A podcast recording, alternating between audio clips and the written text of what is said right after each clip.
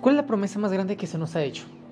Puede haber sido algo material, algo físico, algo económico, promesas, muchas cosas.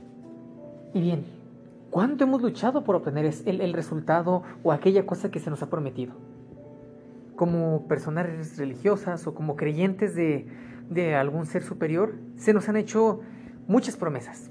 Una de las más grandes y más hermosas promesas las podemos encontrar en Daniel 7:18, que dice lo siguiente.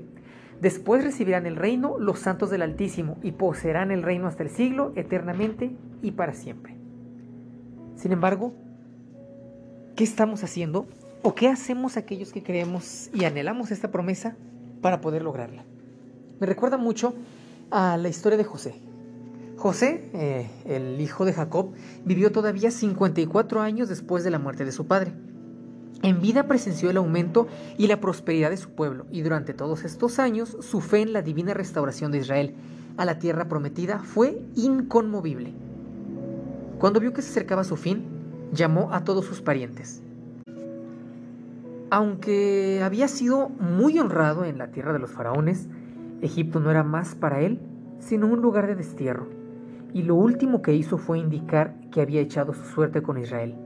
Sus últimas palabras fueron, Dios ciertamente los visitará y los va a hacer subir de esta tierra a la tierra que juró a Abraham, a Isaac y a Jacob. Y les hizo jurar solemnemente a los hijos de Israel que llevarían sus huesos consigo a la tierra de Canaán. A través de los siglos de trabajo que siguieron, aquel ataúd fue un recuerdo de las, de las últimas palabras de José y daba testimonio a Israel de que ellos eran solo peregrinos en Egipto y les ordenaba que cifraran sus esperanzas en la tierra prometida pues el tiempo de la liberación llegaría con toda seguridad. Sin embargo, los israelitas cifraron sus esperanzas en la grandeza mundanal. Desde el tiempo en que entraron a la tierra de Canaán, se apartaron de los mandamientos de Dios y siguieron los caminos de los paganos. En vano Dios les mandaba advertencias por sus profetas. En vano sufrieron el castigo de la opresión pagana, pues a cada reforma seguía una apostasía aún mayor. Si los hijos de Dios o los hijos de Israel hubieran sido fieles a, a Él, él pudo haber logrado su propósito honrándolos y exaltándolos. Si hubiesen andado en los caminos de la obediencia, Él los habría ensalzado sobre todas las naciones que ha hecho para alabanza y para renombre y para gloria. Y verían todos los pueblos de la tierra, dijo Moisés, que tú eres llamado el nombre de Jehová, y te temerán. Las gentes oirán hablar de todos estos estatutos y dirán, ciertamente pueblo sabio y entendido es esta gran nación. Sin embargo, no fue así. Pero nosotros, el cielo está al alcance de todos los que cumplan las condiciones escritas en la palabra de Dios.